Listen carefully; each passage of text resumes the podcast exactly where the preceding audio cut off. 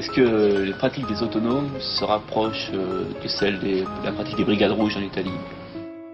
Le casseur, c'est ta sœur. Épisode 2. Nous, on lutte contre les prisons, on lutte contre la justice, on lutte contre toutes les institutions étatiques. Oui, on sait que c'est risqué, c'est pas un jeu, c'est pas, c'est pas la récréation, c'est, c'est la lutte.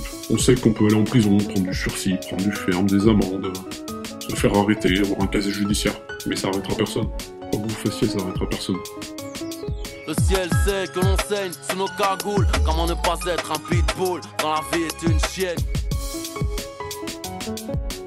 Euh, je viens d'une famille peu- plutôt euh, enfin, pauvre, dans le sens où économiquement on n'avait pas beaucoup d'argent. quoi. On venait de- plutôt de la campagne et on était euh, plutôt perçus comme des gens un peu, euh, un peu bizarres parce qu'on n'avait pas une, forcément une éducation assez classique. On était un peu les, les gens bizarres du quartier parce qu'on sortait, on n'avait pas vraiment d'horaire pour, venir manger, pour aller se coucher, etc. Enfin, on n'était pas, c'était pas très cad- cadré comme, euh, comme euh, éducation, mais c'était euh, assez joyeux. Euh, bah, ma mère était mère au foyer, s'occupait de, toutes ses filles, et puis mais elle donnait un coup de main aussi à mon père qui a une entreprise familiale dans la photographie. Et, voilà, c'était un, peu- chaque mois, on se démerdait pour payer le loyer comme on pouvait, mais il n'y avait pas de, de revenus fixes. Bah, ils votaient pas, votaient pas forcément parce que ça les intéressait pas, mais par contre, ils avaient un certain niveau d'entraide parce qu'on a vécu pas mal avec de- des, des, enfin, des gens qui, qui étaient, euh, qui étaient sans papier en fait pendant des années. Que euh, aussi euh, on vivait de débrouille, donc du coup ils avaient toujours des petites astuces pour pouvoir se démerder, dégoter, se débrouiller pour pouvoir bien vivre sans pour autant s'échiner au travail. Ils se sont, retrouvés à, côtoyer des, des gens qui venaient d'Amérique du Sud, qui, des gens qui venaient de Pologne, etc., dans lesquels c'était difficile de retourner dans leur pays comme ça. Et ils ont décidé de les héberger, sauf que ça a duré 8 ans. On vivait donc euh, les quatre filles, mes parents, euh, ces deux gars qui ont vécu 8 ans chez nous, mais il aussi beaucoup de passages, parce qu'il y avait aussi le frère de ma mère qui euh, faisait souvent des allers-retours en prison, qui revenait se poser à la maison, et puis euh, des copains, des copines. Ouais, c'était, ils sortaient pas mal, quoi. Il y avait pas, on n'était pas que centré sur la, famille, quoi. Il la famille, c'était plutôt les potes, quoi. Et beaucoup d'animaux. J'avais des chiens, des chats, tortues, hamsters, poissons. euh, c'était c'était, joyeux, quoi. C'était vivant, il y avait toujours du monde. Nous, on aimait bien euh, qu'il y ait du monde à la maison. euh, il y avait toujours de l'activité, il y avait toujours de quoi faire. Enfin, voilà. et du coup, maintenant, j'ai plutôt bien vécu. Enfin, c'était des trucs euh, qui. ça donnait envie d'être toujours avec des gens, quoi. J'allais à l'école ni plus ni moins. C'était pas un truc que j'adorais, mais c'est pas non plus un truc que je détestais. Enfin, c'était obligatoire, quoi. Et après, ce que j'aimais dans l'école, évidemment, c'était la bande de copains et de copines. Et c'est à partir du moment où on a commencé à rentrer en collège, où il a commencé à avoir les contrôles, les machins, là, ça commençait à être plutôt une source d'angoisse. euh, en tout cas, l'école, euh, enfin, au moment où tu allais dans la classe, quoi. Et, euh, mais après, j'aimais bien y aller parce que tu allais voir tous les potes, quoi. Et, et assez vite, quand même, dès le collège, je commençais déjà à sécher un peu les cours pour pouvoir. Enfin, j'allais à l'école pour pouvoir faire autre chose, un peu, quoi. Faisais quoi Bah, j'allais sécher les cours, quoi. Bah, on faisait des feux, on, faisait, on discutait, on, très vite on a fumé des clopes et bu de l'alcool, enfin je sais pas, des trucs de, de campagnard quoi. C'est, euh, le lycée, ouais, ça a commencé encore plus à être une source d'angoisse parce que là ça devenait de plus en plus sérieux, que voilà. Euh, mais pareil, j'avais toujours, toujours une bande de copains, donc euh, j'allais pour la bande de copains, mais euh, le lycée ça, ça a commencé à vraiment où je séchais vraiment beaucoup les cours euh, dès ma première année de lycée, je me suis fait virer de, mon premier lycée pour euh, absentéisme. Euh, du coup, l'angoisse était de retrouver un deuxième lycée euh, dans lequel j'ai été prise et je me suis refait virer pour absentéisme. Et du coup, là, c'était la dernière carte à jouer. Il fallait que. en gros, là, on m'a fait comprendre qu'il fallait que avant tout, je passe le bac et après, je serais débarrassé de tout ça. Donc, en, en première, j'ai commencé à me dire que il fallait que je passe le bac et basta. quoi. J'ai fait, euh, j'ai fait un bac, le bac le plus facile, histoire d'avoir le bac, basta, et, et d'en finir avec ça. Non, je m'en foutais. Non, je m'en foutais. D'ailleurs, comme anecdote, euh, quand j'étais petite, la première chose que je voulais faire comme travail, c'était euh, la fête. On m'avait posé la question, qu'est-ce que tu veux faire plus tard? La fête. Euh, mes parents étaient séparés, donc du coup mon père à ce moment-là n'était pas trop euh, présent dans l'éducation, enfin à ce niveau-là quoi. Et ma mère, euh, ma mère, elle était euh, un peu dépassée, mais euh, voilà, elle, elle, bah, au collège, elle mettait des coups de pression, évidemment. Et au lycée, bah, elle essayait plutôt de me faire comprendre qu'il fallait d'abord passer le bac et après j'en aurais fini. C'était plutôt essayer de me faire, faire un, truc un peu un déclic. Quoi. Le coup de pression de, de, quand tu as 16 ans, 17 ans et que as, si, as pu, si tu vas plus au lycée, bah, t'es quoi? Tu fais quoi? Tu vas où? C'est qui tes potes? Enfin, du coup, si, si, tu vas plus à l'école, qu'est-ce que tu fais quoi? Donc du coup, c'est surtout, surtout, ça. Quoi, de, qu'est-ce que tu vas faire à 17 ans si tu vas pas à l'école quoi? Et ben en fait, dans mon premier lycée, j'ai rencontré quelqu'un qui était pas mal politisé et euh, qui m'avait donné quelques conseils. Notamment, il m'avait dit euh, quand tu auras ton bac, inscris-toi à la fac parce que ça ne demande pas grand-chose. Que tu peux avoir des bourses parce que j'avais pas d'argent évidemment. Que tu es tranquille en fait, tu es tranquille, tu peux continuer à garder cette vie un peu où tu vas te chiller avec tes potes, etc. en ayant une bourse. Et euh, voilà, c'était. c'était au moins quelques années de tranquillité avec un peu d'argent. quoi. Et c'est ce que j'ai fait, je me suis inscrit en fac d'histoire. Au lycée, j'allais manger à la cantine gratuitement en allant juste voler des plateaux repas. Hein. simplement. Ensuite, j'ai faisait un peu de deal aussi, parce que je fumais beaucoup aussi, donc du coup c'est une manière de pouvoir euh, payer euh, ma consommation sans débourser d'argent. Après, je me suis mise aussi euh, à voler parce qu'on m'a initié aux pratiques du vol et que c'était vraiment pratique aussi à cette époque-là. Quand tu allais à la fac, pareil, grosse source d'angoisse, parce que alors là, c'était encore pire. Euh, c'était euh, vraiment, tu viens pour te faire évaluer quoi, à la fac, tu viens pas pour euh, autre chose. Quoi. Donc c'était assez angoissant quand je montais à la fac. J'ai détesté la fac, vraiment. Je, trouvais ça cafardeux, glauque. Mais bon, c'était une époque où il y avait encore pas mal de gens qui chillaient. Il y avait des gens qui, voilà, ça traînait dans les couloirs, ça fumait, ça, ça faisait de la musique. Donc tu pouvais très bien monter à la fac pour aller chiller avec tes potes. Et en plus, très vite, il y a eu le mouvement du CPE qui fait que la fac, n'était plus la fac. Comme je disais, la fac, il y avait quand même euh, des, gens qui chillaient, etc. Et il y avait aussi une bande de. Bah, ils n'étaient pas nombreux, quoi, mais une bande de gens qui venaient, euh, qui venaient de mettre un peu de politique euh, à la fac, quoi. et, avant le CPE, je, les avais repérés parce que c'était des gens qui étaient drôles, malins, arrogants. Et ça changeait de la politique, enfin, ça changeait des assemblées de la fac qui était pénible.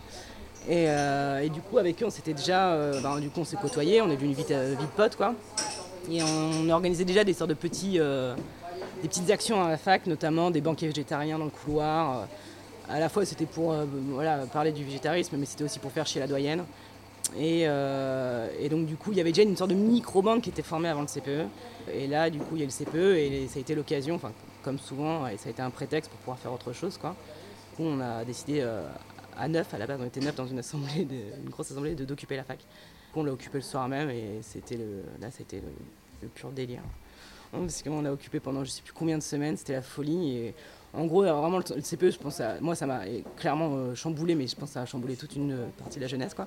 Parce que tu avais deux plans. Tu avais euh, le plan de l'occupation de la fac, donc tu crées une sorte de communauté de, gens complètement fous, arrogants, qui faisaient ce qu'ils voulaient, autant dans la fac, que dans tous les bâtiments de la fac, hein, à, la, BU, euh, à la cantine, euh, aux assemblées, euh, dans, les amphis, etc., dans la cour, et qui dormaient là-bas, qui du coup trouvaient des moyens pour pouvoir bouffer ensemble, et qui prenaient, voilà, qui, inventaient toujours des trucs, des, trucs, des manières d'intervenir dans les assemblées qui étaient toujours les plus, marrantes, les plus audacieuses, etc.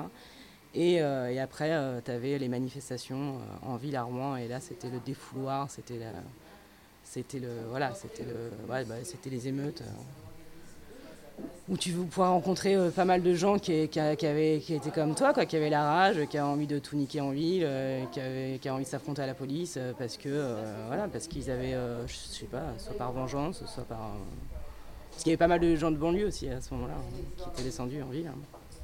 Et donc du coup là c'était vraiment là, je sais pas, un truc un peu magique. non mais c'était, en parallèle, c'est la, théorie elle venait en parallèle parce que quand euh, dans l'occupation ce qu'on faisait quand euh, à chaque tous les jours un texte sortait du moment d'occupation de la fac, tous les jours il y avait un texte donc euh, et donc ils réfléchissaient à la fois soit je sais pas ce que ça serait dire vivre ensemble, soit à ce que ça serait la société, quelle, est la société actuelle, comment faire. donc non non ça allait de pair évidemment. Ah oui, voilà, et dans des moments marquants, par exemple, moi je me souviens très bien d'être sur le parvis de la fac pendant le CPE et de me dire euh, c'est fini, maintenant je ne pourrais plus revenir à la vie normale. C'est impossible pour moi de revenir euh, dans une situation normale où j'irais euh, travailler ou continuer mes études tranquillement, c'est impossible. Il se passait quoi spécialement à ce moment-là Rien, c'était la situation. C'était j'étais dans le plan de CPE, c'était pas, c'était pas possible de me dire que j'allais revenir avec ma bande de potes, boire des bières le soir tranquille, retourner à faire des études ou je ne sais pas quoi, un travail. Enfin, en plus les boulots que j'avais fait, c'était des boulots minables dans lesquels t'avais un petit patron de merde qui venait t'humilier, donc c'était pas possible, c'était pas possible. hein. Dans mon premier bahut, j'avais aussi rencontré quelqu'un qui, qui essaie d'animer des assemblées, etc. Et qui, euh, qui était pas mal intéressé euh, aux questions du marxisme et du situationnisme. Et euh, je, trouvais ça, je trouvais que son discours était hyper malin et, juste par rapport à l'époque. Et en plus de ça, quand je suis arrivé à la fac, j'ai rencontré que- quelqu'un d'autre qui était pareil, qui était touché par ce même genre de. Par, pareil, surtout par le, si- le situationnisme. La, politique m'avait toujours intéressé, mais il n'y avait jamais un truc vivant qui m'avait. Enfin, un truc euh, qui, était assez. euh, qui collait un peu à, ce que, à, mes, désirs, à ma forme de vie, etc. Que euh, là, ces, formes-là, elles étaient, elles étaient très, très justes par rapport à en tout cas, ma situation personnelle, mais aussi de la situation de l'époque.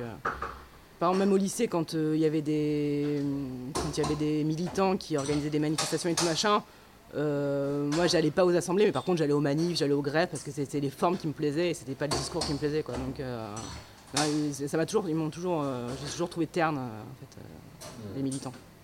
Je sais pas, il n'y avait pas un moment où vous avez eu un cap, c'est que aussi dans, dans, une des, enfin, dans mon parcours politique, on va dire, il y a aussi la, la question du punk qui était aussi pas mal présente. Par la question de la violence, euh, déjà dans les concerts punk, elle est, déjà présente. Tu viens faire du pogo, tu viens, enfin, il y a un truc un peu, un peu brutal, euh, la manière de se rapporter les uns aux autres, un peu plus vivant, quoi, un peu moins léché.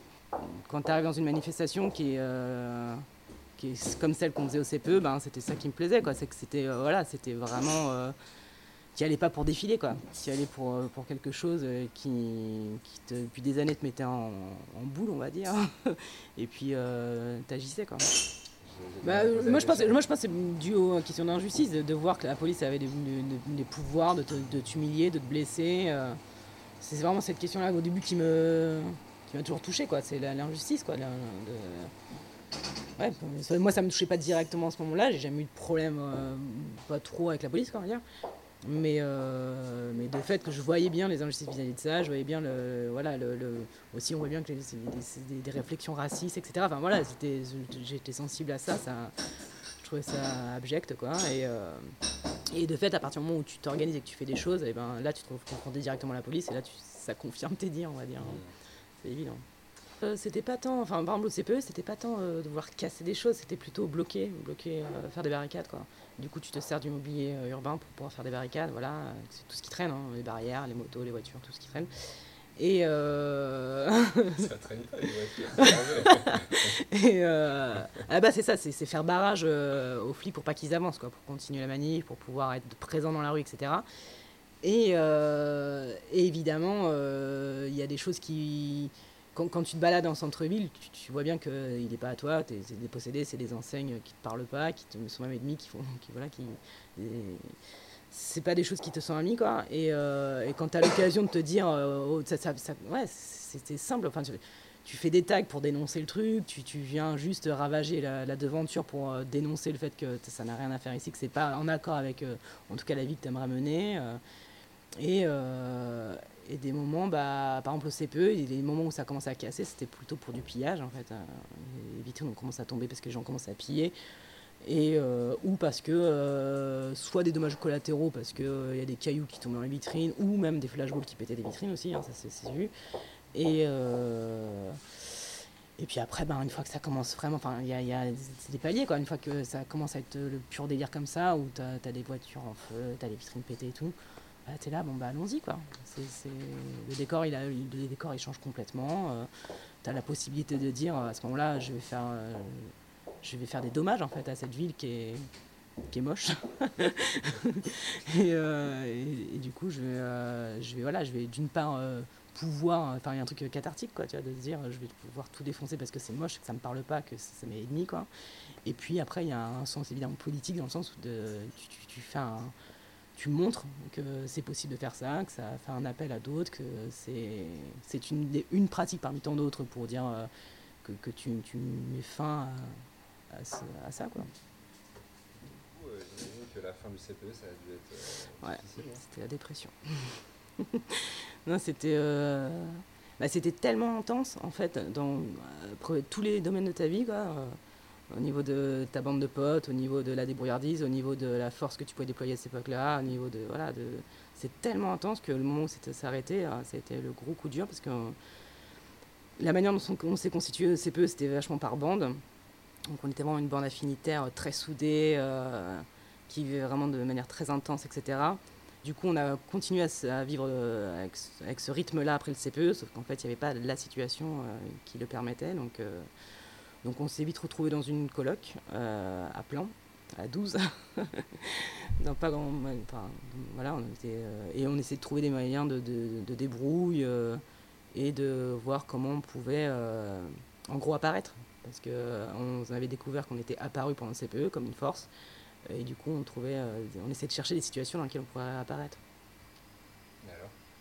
Et ben, bah, évidemment, il y a eu le, classique, quoi, les contre-sommets. Il y a eu après tous les prétextes qu'il y avait dans les nouvelles lois, dans le travail, dans la fac.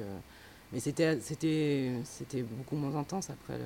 Enfin, à mon sens, c'était, autre chose, puisque le, le, deuxième grand mouvement à la fac, euh, dans la rue, ça n'a absolument rien donné. Mais par contre, euh, il y a une occupation très forte, très longue. Et, c'était très chouette, mais sauf qu'à un moment donné, le occuper pour occuper, ça ne nous intéressait plus. C'était, c'était bien pour nous, mais c'était pas, il y avait, pas ça. On, on, dégageait pas ni de puissance, ni, de, ni d'offensivité, ni de. Le discours, il allait nulle part à part pour nous, quoi. Donc euh, c'était, c'était bien comme expérience personnelle ou pour, la bande, mais c'était pas forcément. Euh, comment dire, c'est pas forcément. On n'est pas déployé ailleurs, quoi. On n'est pas se ailleurs.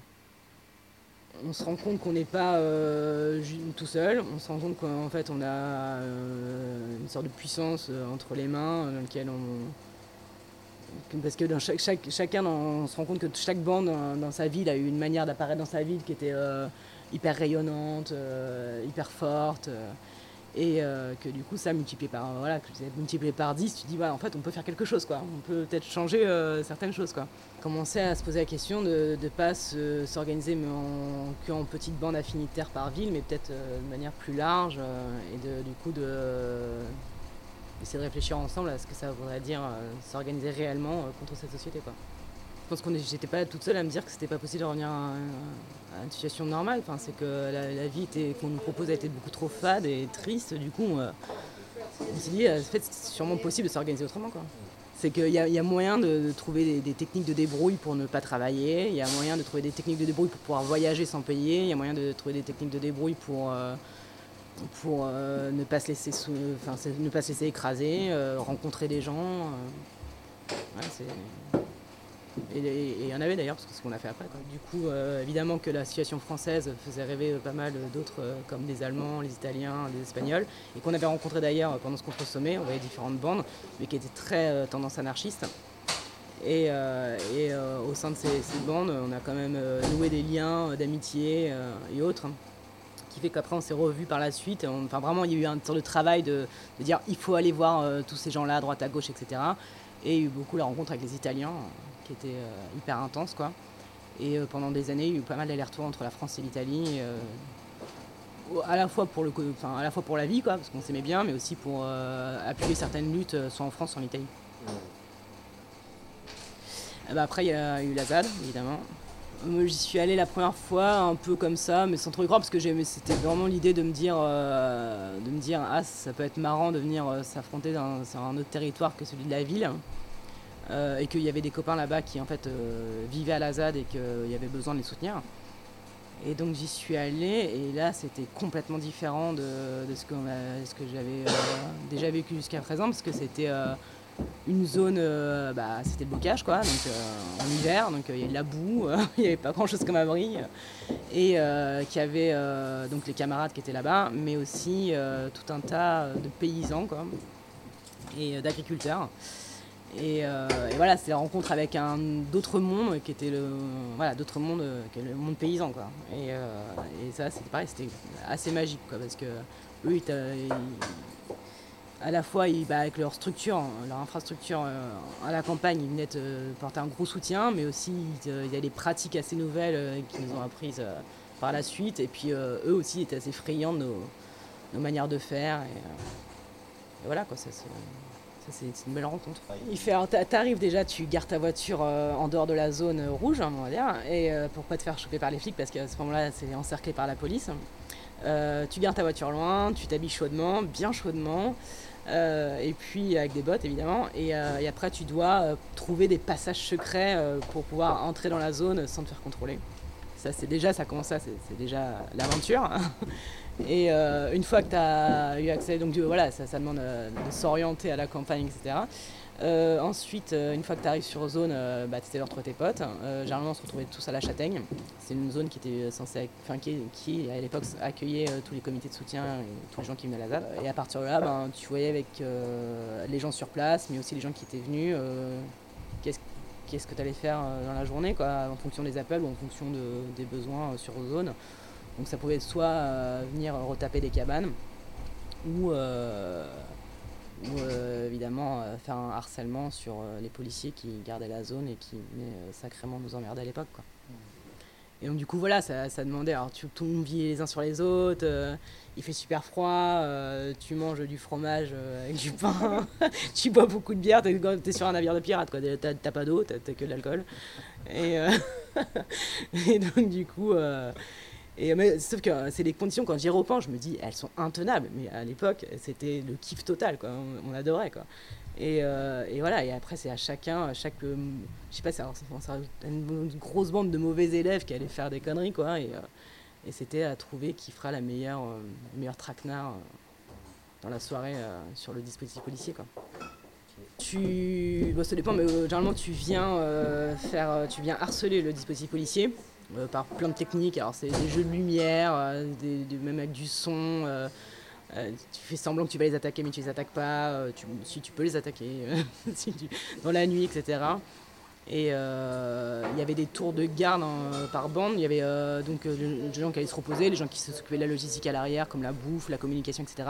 Mais aussi euh, des gens qui on appelle les barricadiers, qui euh, dormaient sur les barricades pour garder les barricades, parce que pour éviter les percées des forces de l'ordre sur la zone. Parce qu'à la fois, quand ils voyaient qu'il n'y avait pas de, quand ils voyaient que les barricades n'étaient pas protégées ou gardées, euh, ils se permettaient de rentrer sur zone, mais aussi ils se permettaient de voler du matériel euh, qu'on avait euh, sur les barricades. Euh, et donc du coup, il y avait une vraie vie qui se déployait sur les barricades. quoi. Il y avait des gens qui avaient construit leur cabane sur les barricades et qui vivaient sur les barricades. Alors ça, c'était incroyable aussi, quoi. Tu rencontrais des gens. euh, parce qu'il y avait aussi donc à la Châtaigne, il y avait euh, plusieurs structures. Il y avait des dortoirs, une salle de réunion, mais aussi une, la No Taverne, c'est une sorte de taverne minuscule, quoi, dans laquelle on se retrouvait tous ce soir. Et tu rencontrais les barricadiers, la, barricade Est, que tu n'avais jamais vu avant par ailleurs, mais bon, tu sais pas d'où ils sortent. Et, euh, voilà, c'était euh, c'était la folie, quoi. Tu faisais des rencontres de fous, quoi, dans- à quoi. J'ai vraiment très peur, c'est quand euh, j'ai un copain qui s'est fait défigurer par un flashball. Et que c'est moi qui l'ai amené au- à l'hôpital et que C'est quoi C'est quoi le contexte ce contexte, bah, dire, justement, c'était juste après, c'était une journée de manifestation en soutien aux inculpés de Tarnac, et ça finissait par la fête de la musique. Et donc du coup, euh, il y avait énormément de gens qui étaient venus à la manifestation, et donc du coup, l'idée était de se- tous se retrouver euh, le soir même à la fête de la musique euh, pour pouvoir continuer la, la manifestation. Et on n'était pas les seuls, parce qu'il y a plein de gens à ce moment-là qui font ça aussi. Et, et c'est parti plus ou moins très vite en latte, où des gens commençaient à barricader un rond-point, etc. Et là, euh, il y avait des hordes de baqueux qui venaient en bande et qui shootaient euh, à tout va dans, les tronches de tout le monde, mais vraiment, hein, c'était hallucinant. Quoi. Il y avait énormément de blessés ce jour-là. Et notamment un copain à moi qui s'est pris un flashball euh, dans le visage et qui a eu une fracture ouverte de la mâchoire. Et, ça, ça là, tu te rends compte de ta vulnéra- vulnérabilité vis-à-vis des armes la police. Alors qu'avant, tu n'en as pas conscience, tu es toujours en première ligne, tu es protégé par ta, par ta bâche, etc. Non, et avait pas, j'avais pas vu encore, j'avais pas vraiment vu de, de blessés comme ça, quoi, parce que c'est souvent, dans- souvent le quartier qu'on ne les voyait pas. Mais là, c'est la première fois que je voyais un vrai blessé euh, et c'était, c'est, assez moche. Il tombe, euh, du coup, euh, la moitié d'entre nous, la première réaction, c'est d'aller, euh, d'aller courir derrière les, les flics qui ont fait ça pour pouvoir euh, se venger. D'autres bah, essaient de le ramasser, essaient de lui parler. Euh, Il y a un peu une hystérie autour de lui, d'autres qui ont la bonne idée de, de- de- d'arrêter l'hystérie pour ne pas le faire paniquer lui, parce que lui, il comprend pas ce qui se passe. En fait, il est complètement assommé, euh, et que comme il a la mâchoire pétée, il peut plus parler. Euh, et là, du coup, il faut absolument faire venir les pompiers, sauf que les flics bloquent toutes les ambulances et tous les camions de pompiers pour pas que les blessés aient accès. Donc là, c'est comment arriver à faire venir un camion pompier euh, au sein de- du bordel. Une fois que le camion pompier arrive, euh, c'est le délire pour pouvoir le faire rentrer, etc. Et, euh, et là, voilà, après, là, du coup, ça se calme un peu parce qu'on n'est plus que deux dans le camion pompier, il y a lui et moi, quoi. Et, euh, là, quand on arrive à l'hôpital, on se rend compte qu'il y a la dose de blessés, un mec à l'oreille arrachée, enfin, ouais, la dose de blessés de ce soir-là, quoi. Et que les, les urgentistes sont, sont débordés. Donc, du coup, il y a une femme qui nous prend pour. Elle, euh, je ne sais pas si elle était euh, pro-police ou pas, mais en tout cas, elle n'a pas du tout été sympa avec lui, puisqu'elle l'a. euh, elle l'a vraiment charcuté au niveau de la joue en faisant. et ça se voyait qu'il souffrait vraiment, il n'arrivait pas à parler, il n'arrivait pas à dire pourquoi il, enfin, qu'il avait mal quoi. Et elle, elle en avait rien à foutre, elle l'a renvoyé chez lui, euh, enfin chez lui, on était à Paris donc euh, il pouvait pas rentrer chez lui. Elle l'a renvoyé euh, en dehors de l'hôpital en disant vous verrez ça demain, sauf que, sauf que lui il a, il a dégusté toute la nuit quoi, ça, ça, ça, ça, ça- suintait, c'était dégueulasse quoi. Et que le lendemain, euh, enfin, dès la première heure, on cherche un taxi pour retourner à l'hôpital. Et que là, il était tellement dégueulasse, ça appelait qu'il n'y a aucun autre taxi qui voulait s'arrêter. C'était l'enfer, hein, c'était l'enfer. Et donc on arrive quand même à l'hôpital, et là évidemment, donc à l'hôpital, ils ont pris un peu plus sérieusement, et il a été pris d'urgence à la salle pétrière pour une reconstruction du visage. Voilà quoi. Il y a plusieurs fois où tu as des grosses montées d'adrénaline quand euh, tu sens que les flics te courent après, qu'ils t'insultent de tous les noms, qu'ils vont dire qu'ils vont te tuer, ou euh, le moment où je me suis retrouvée aussi planquée sous une voiture euh, avec un autre gars, et j'entendais les vainqueurs en disant Ils sont les bâtards, ils sont, hein, voilà, choper la salope et tout. Enfin bref, c'était encore. Et ça, c'est des moments, gros moments de, de montée d'adrénaline où tu te dis Mais qu'est-ce que je fais là, quoi voilà, surtout ne pas péter. si, dans les, dans les, dans les questionnements qu'on avait, euh, qu'on avait parmi nous, c'était qu'est-ce que c'est une, euh, une émeute, qu'est-ce que c'est euh, une insurrection, qu'est-ce que c'est une révolution. Et bim, euh, les révoltes arabes. On apprend que voilà, c'est la merde pour Ben Ali, quoi, euh, qu'il y a des grosses manifs, etc. Et on se dit, vas-y, on part là-bas. On part. euh, donc, premier, départ raté, parce qu'en fait, au moment où on part, on va à l'aéroport, ils bloquent l'espace aérien parce que, Ben Ali, par prenait la, fuite. Et donc, du coup, ils ont bloqué tout l'espace aérien pour pas qu'il puisse sortir. Donc je repars à l'aéroport le lendemain et là je viens le lendemain de la fuite de, enfin de la, c'est l'arrestation Ben Ali. Ben Ali s'est fait arrêter. hein. Je me rappelle même plus. Il a de Ben Ali. Et, euh, donc j'arrive euh, à Tunis. Et donc là on va direct euh, à la Casbah. Donc la Casbah c'est une zone où il y a plein de, chemins, enfin de, petites routes escarpées, de plein de marchands, etc. Et puis tout en haut, tu as la place où tu as tous les ministères, en fait, le ministère de la Justice, etc. etc. Et donc à ce moment-là, tu avais toute la Tunisie qui était montée à la Casbah pour occuper cette place-là. Et donc tu avais, je sais pas, t'avais vraiment... tu avais les gars, le- les gars de, de, de Kasserine, mais c'est des gens qui vivent avec rien, quoi, qui se retrouvent à Tunis, quoi, et donc euh, avec leur tente. euh, et, euh, donc grosse, grosse fête en permanence, tout le monde, tout le monde se parle, ça, ça parle en permanence, etc. Et euh, ça chante en permanence aussi. Toute la place est évidemment refaite de banderoles, de tags, etc. Mais il y a quand même une petite, euh, une petite présence de l'armée, mais tout le monde te dit qu'à ce moment-là, l'armée est là pour te protéger, que c'est la police qui est, qui est corrompue, c'est contre la police, etc. etc. Euh, le lendemain de cette journée, je sais pas, quelques jours après cette journée-là, je crois, en fait, on sent l'atmosphère a changé, quoi. Et, euh, et en fait, là, tu as une grosse offensive de la police et de l'armée, les mains dans la main, qui viennent défoncer la Casbah, mettre fin à l'occupation. Et donc, du coup, là, ça, ça gaz à fond. Alors, je sais pas ce qui c'était comme gaz, mais j'ai jamais senti des gaz aussi forts que ça, quoi. Euh, ça gaz à fond, on part dans tous les sens. Donc, c'est, on, est dans, on est dans la Casbah, enfin, ça, on se perd tous, on s'entend tous par des cris. Alors, c'était à la Wakba, évidemment, hein, pour se pouvoir se retrouver, quoi. Euh, c'est, une manière de se retrouver. hein. Et, euh, et donc du coup on se retrouve et en fait à la sortie de la Casbah, tu arrives Porte de France, c'est un peu les Champs-Élysées de, de Tunis, tu as une grosse, une grosse avenue et euh, avec des grosses euh, lopins de terre au milieu quoi. Et, euh, là où étaient postés les, les, chars de l'armée. Et, et donc là, ça, les, les- Tunisiens et les Tunisiennes hyper courageux. Enfin, je sais, ouais, enfin, eux, en tout cas, ils y allaient, quoi. Ils y allaient torse nu avec des chants incroyables où ils disaient euh, Le peuple de Tunis ne pleurera pas, euh, balle, cartouche, lacrymo, le peuple de Tunis ne pleurera pas. Et ils allaient euh, devant les forces de l'ordre devant, enfin, devant l'armée avec euh, en s'arrachant les chemises, etc. Donc, et comme j'étais une des rares occidentales à ce moment-là, ils me prenaient, ils me mettaient toujours devant avec eux, etc. Non, c'est un peu le voilà, cette, ambiance-là, quoi. Sauf qu'à arriver devant le char, déjà je repère qu'il y avait des snipers sur les toits. Et, euh, et en fait, les, mecs de l'armée ont eu tellement peur qu'ils ont tiré en l'air. Parce que moi j'étais à 3 mètres. Donc du coup la grosse peur, euh, parce que moi je voulais partir, mais tout le monde voulait rester. Et, euh, et surtout qu'en fait quand on est descendu de la part de la Casbah, il y avait des bus qui étaient réquisitionnés par la police. Et eux quand ils nous ont vu arriver, ils sont partis en courant. Des gens sont rentrés dans les bus, ont récupéré les bus et le matériel de la police à l'intérieur. Et il y a un petit malin qui a eu la bonne idée de, prendre un des bus pour pouvoir foncer sur un des chars. dans, au sein de la fin. Voilà, c'est dans la foule, il a foncé pour, euh, pour euh, foncer sur les militaires. Donc voilà, c'était, euh, là, là, j'ai eu peur parce que je me suis dit, ouais, où je m'embarque? Puis voilà, il y avait des, flics qui étaient attrapés, qui étaient lynchés. euh, c'était euh, hyper violent, quoi. Là, je me suis dit, ouais, moi j'étais venu pour observer, je me retrouve au cœur de ce truc-là, je savais plus trop quoi faire. J'étais, ouais. Ah, il y a ça, et après, il y a eu euh, mon expérience. Après, je suis parti en Égypte, voir, parce qu'il y avait euh, l'occupation du rond-point euh, en Égypte, c'était le Place.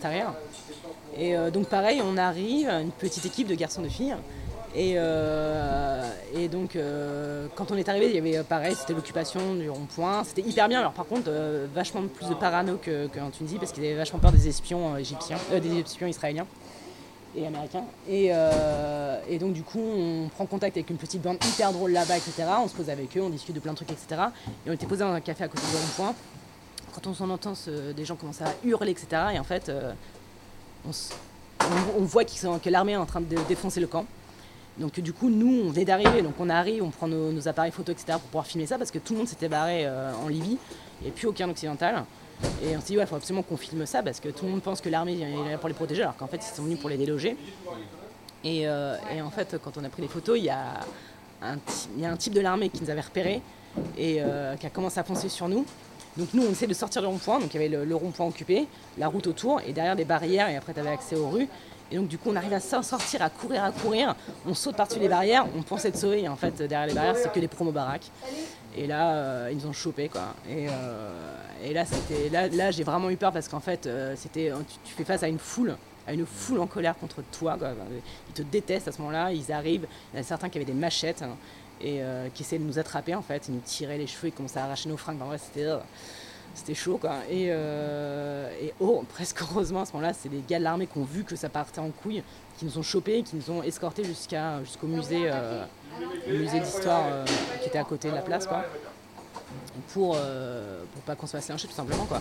Et donc du coup, après arriver aux mains de l'armée, c'était plus des petites humiliations. Voilà, ils ont vidé nos appareils, ils sont foutus notre gueule, etc. Mais par contre, tous les Égyptiens qui se faisaient choper à ce moment-là, eux, ils passaient vraiment un sale gardard, quoi. Le capitalisme est renversé. Mm. Qu'est-ce qui va te manquer le plus Ah, moi, les trucs que j'adore, c'est les trucs qu'on peut, produire nous-mêmes, donc ça va. La mozzarella, j'adore. L'huile d'olive, hein, les olives. Euh, non, non, euh, c'est de trouver un truc qui pourrait pas. euh, Euh, au début, quand je me suis dit, quand je me suis posé cette question-là, je me la posais souvent. Je me disais, ah, il y a plein de trucs, etc. Mais en fait, par exemple, la vie sur la ZAD, euh, quand euh, je passe beaucoup de temps là-bas, je me rends compte que euh, ces choses-là que je pensais indispensables à un moment donné, le sont absolument pas, même voire euh, sont, sont, des petits poisons du quotidien pour, euh, pour t'aliéner. Mais donc du coup, je, je sais pas, par exemple, j'imagine à la ZAD, par exemple, que- qu'est-ce qui... Enfin, je sais pas. En vrai, peut-être la, la possibilité de, de voyager rapidement. Ah, le livre, moi, qui aussi qui m'a tr- transformé, c'est un peu un classique, hein, mais c'est 1984, hein, le premier livre, voilà. Et sinon, c'est euh, Sans patrie ni frontières, qui sont deux livres que j'ai beaucoup aimés. Euh, bah, en musique, c'était euh, Fugazi, que j'aime beaucoup, la musique The qui est très très bien. Vous pouvez retrouver nos autres projets sur Spotify, Deezer et votre application de podcast.